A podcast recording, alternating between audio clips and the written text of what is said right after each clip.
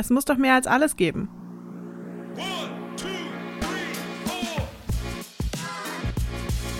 Herzlich willkommen zum Podcast von Theoversity. Und die Aufnahme läuft. Guten Morgen, Katrin und Bruno. Hi. Hi. Heute sind wir wieder zu dritt und wir haben einen neuen Gast. Ich habe schon gesagt, Bruno Biermann. Bruno, es ist immer ein bisschen komisch zu fragen, wer bist du, aber was muss man über dich wissen? Gute Frage. Wo, wo soll ich anfangen? Ich bin äh, Theologe. Ich habe an vielen Orten studiert, aber ich komme ursprünglich aus Tübingen und lebe jetzt in der Schweiz, in Basel und forsche im Alten Testament und in der Archäologie zu Geschlechterfragen und Geschlechtergeschichte. Ja, richtig schön, dass du heute bei uns bist. Wir haben uns natürlich so im Vorfeld schon mal so ein bisschen angeguckt, was du so machst und was du so schreibst und so. Und ja, wollten einfach mal fragen, wie, wie bist du zu deinem Thema gekommen? Also das äh, Projekt, in dem du angestellt bist, sozusagen, ähm, wenn wir das richtig recherchiert haben, heißt ja Seals and Sealing in the Ancient Levant and in Biblical Literature, a Gender Historical Perspective. Wie, wie kommt man dazu, zu Siegeln und Gender zu forschen?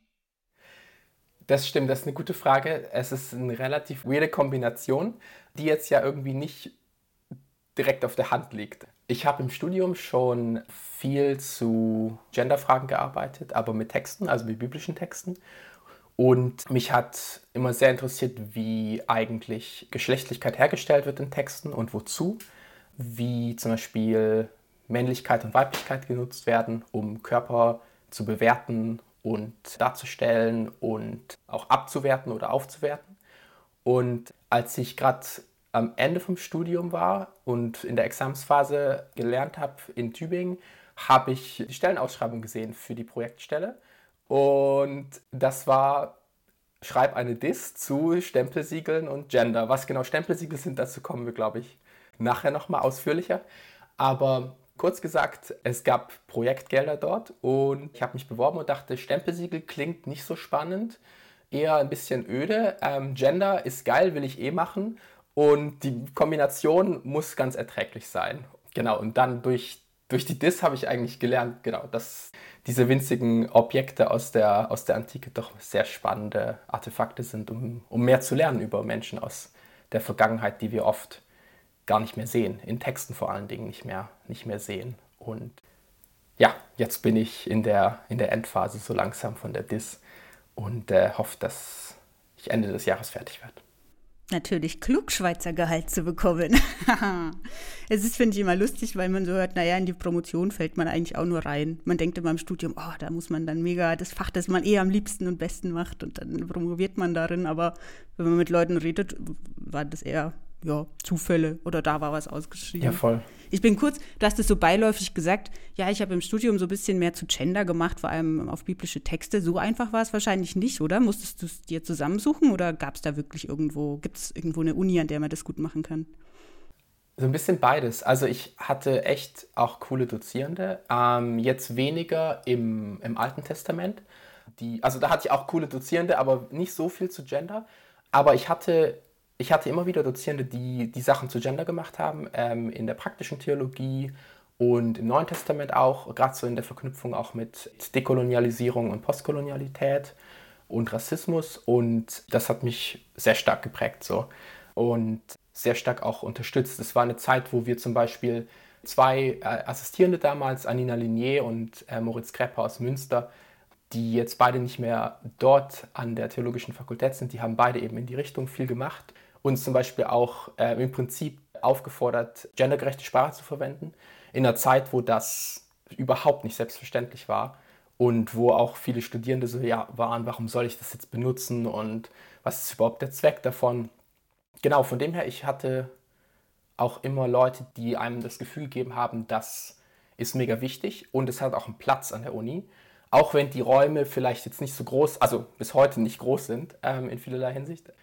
Aber Genau, und dann hatten wir auch, in Basel habe ich auch noch studiert während dem Master und dort hatten wir einen feministischen Lesekreis, wo wir eben auch viel zu so der Schnittstelle Feminismus und wieder Postkolonialität gelesen haben und einfach selbst Texte gesucht haben. Und genau, also es ist von dem her so ganz viele Sachen, die, die so ein bisschen ineinander, ineinander fallen. Genau, dann habe ich mega viel Judith Butler gelesen im Studium. Das einfach in mega viele Seminararbeiten reingepackt, ob die, ob die Leute wollten oder nicht. Und es kam eigentlich meistens auch, sagen wir so, zumindest nicht schlecht an. Ja, da sieht man mal wieder, man muss dann irgendwie sich einfach auch selber seine Strukturen irgendwie so ein bisschen suchen und es hilft einfach auch auf Leute zu treffen, die die gleichen Interessen irgendwie suchen. Gerade so ein Lesekreis funktioniert ja nur, wenn man auch irgendwie andere Menschen hat, die auch da Lust drauf haben und Interesse haben und irgendwie Freude dran haben. Das ist natürlich schon immer dann eine spannende Sache. Mm. Wir haben, also Alina hat es eben schon gesagt, so oft ist man dann ja so hm, Promotion, wo mache ich die, macht sich irgendwie ganz viele Gedanken. War AT auch schon dein Lieblingsfach im Studium oder ist das mehr so Zufall gewesen, dass du jetzt im AT gelandet bist? Es ist nicht nur Zufall. Wir lösen kurz noch auf für die, die nicht wissen, was AT ist. Richtig, danke, Aline. Könnt ihr noch kurz einmal ausformulieren? Altes Testament. Das ist 80 Prozent, 90 Prozent von eurer Bibel, wenn ihr sie aufschlagt. Also der wichtige Teil. Jedenfalls, ich habe im, im Studium viel im Neuen Testament gemacht und im Alten Testament und fand mit biblischen Texten arbeiten immer mega spannend. Ist ja auch was sehr Protestantisches, dass man, dass man sagt, hey, wenn wir Fragen haben, auch von heute, dann äh, müssen wir das irgendwie mit biblischen Texten auch in Verbindung bringen. Und ich habe aber auch islamische Theologie studiert, insbesondere also auch Arabisch gemacht und, und viel mit dem Koran gearbeitet und ich fand immer mega spannend, eben mit den Schriften von, von Religionen zu arbeiten und mit den Kerntexten, die, die sie prägen und dann eben, wie Menschen diese Texte über, über Jahrhunderte und Jahrtausende gelesen haben. Und das, das hat eigentlich, genau, das ist so ein bisschen der rote Faden eigentlich für, für auch die DIS. Genau. Sagst du selbst Altes Testament? Es gibt ja für die, die noch nicht so in diesen äh, noch nicht so in den Diskussionen sind. Für manche klingt es eher abwertend zu sagen, es ist das Alte und dann gibt es das Neue, das bessere Testament. Hast du für dich eine Bezeichnung gefunden? Ich finde, also es hängt immer davon ab, für wen spreche ich, mit wem spreche ich. Ich rede in der Regel vom Tanach, also die, die jüdische Bezeichnung für die hebräische Bibel, also für mehr oder weniger den gleichen Textkorpus, den wir in unseren christlichen Bibeln haben manchmal auch von der jüdischen Bibel. Genau, also meine Arbeit beschäftigt sich mit einer Zeit, in der es noch Jahrhunderte sind, bis Christ, sowas wie Christentum überhaupt anfängt zu entstehen. Und in einer Zeit, in der das sozusagen die Grundlagen für das, das heutige Judentum auch gelegt werden erst. Und ähm, von dem her sind auch alle Begriffe, die wir verwenden, ja anachronistisch für Texte, die, die wir sagen Bibel zu Texten, die ja für die Leute, die sie geschrieben haben, lange Zeit, war, die hatten gar kein Konzept von Bibel oder Kanon. Das müssen wir anerkennen, egal welche Begriffe wir, wir verwenden. Unter anachronistisch meinst du, wir benutzen heutige Worte für damalige Zustände. So? Ja, voll, genau. Also wir, wir haben irgendwie einen Begriff, und, der aus unserer Sprache, in, zum Beispiel in Deutsch, wie Bibel, was natürlich, eine, das Wort hat eine lange Geschichte über das Griechische in das Lateinische, ins, ins Deutsche. Aber das Wort Bibel kommt zum Beispiel in hebräischen Texten nirgendwo vor, sondern ähm, ist ein, ein griechischer Begriff erstmal. Ähm, also das Buch, Biblos einfach nur. Und dass sozusagen das Wort Buch zum Wort für den heiligen Text von ähm, mehreren Weltreligionen wird, das ist ja ein ganz langer Prozess über Jahrtausende hinweg. Ja, ich glaube, das ist auch so ein Ding, wo es dann manchmal auch zu Kommunikationsschwierigkeiten kommt, gerade wenn man irgendwie mit Menschen spricht, die nicht Theologie studieren oder die irgendwie nicht super drin sind in diesen ganzen Diskursen. Und ich finde es auch super schwierig, weil auf der einen Seite sehe ich so irgendwie, warum Altes Testament jetzt vielleicht nicht immer der beste Begriff ist und auf der anderen Seite ist es halt das, was viele Leute kennen. Also eine super spannende Diskussion. Wir haben uns immer um unsere GästInnen so ein bisschen kennenzulernen, überlegen wir uns immer so kleine, ganz kurze Fragen, wo wir einfach so eine ganz spontane Reaktion von dir ähm, mitnehmen würden. Wärst du dazu bereit, dich unseren Fragen zu stellen? Ja. Gibt es Regeln? Muss ich, darf ich nur ein Wort sagen, einen Satz? Ähm, was sind die Spielregeln? also kurz muss es sein. Okay. Genau. Kurz und schnell, würde ich sagen. Kurz und schnell, okay. Yalla, let's go. Okay, erste Frage. Was ist dein Lieblingsort? Puh. Wow, das ist tough. Okay, jetzt bin ich schon zu langsam. Ähm, Beirut. Welches Buch hast du als letztes gelesen? Ich habe äh, als letztes gelesen Octavia Butlers äh, Parable of the Sower. Wir haben dich ein bisschen äh, gestalkt und festgestellt, dass du fotografierst. Was fotografierst du denn am liebsten? Am liebsten fotografiere ich Menschen.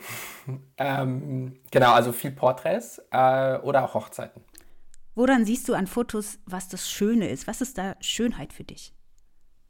Wenn du eine, wenn eine Verbindung entsteht zwischen, ähm, zwischen der Person, die du siehst, und, und dir. Das kann durch ein Gefühl sein, durch Humor ähm, oder was Irritierendes.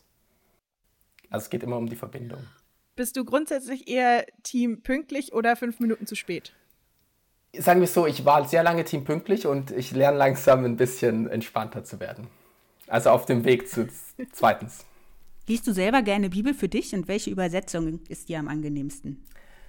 Ähm, ich lese für mich schon lange keine Bibel mehr in dem Sinne eigentlich, muss ich ehrlich gesagt sagen. Ich habe lange gern die Bibel in gerechter Sprache gern gelesen. Ich finde Luther schon auch immer noch eine, als eine allgemeine Übersetzung recht nice. Also gefällt mir in vieler Hinsicht besser als die Zürcher Bibel zum Beispiel ähm, wenn es nur so um die Sprache geht, also so um die, die Verbindung von, persönliche Verbindung zu, zu, wie der Text klingt.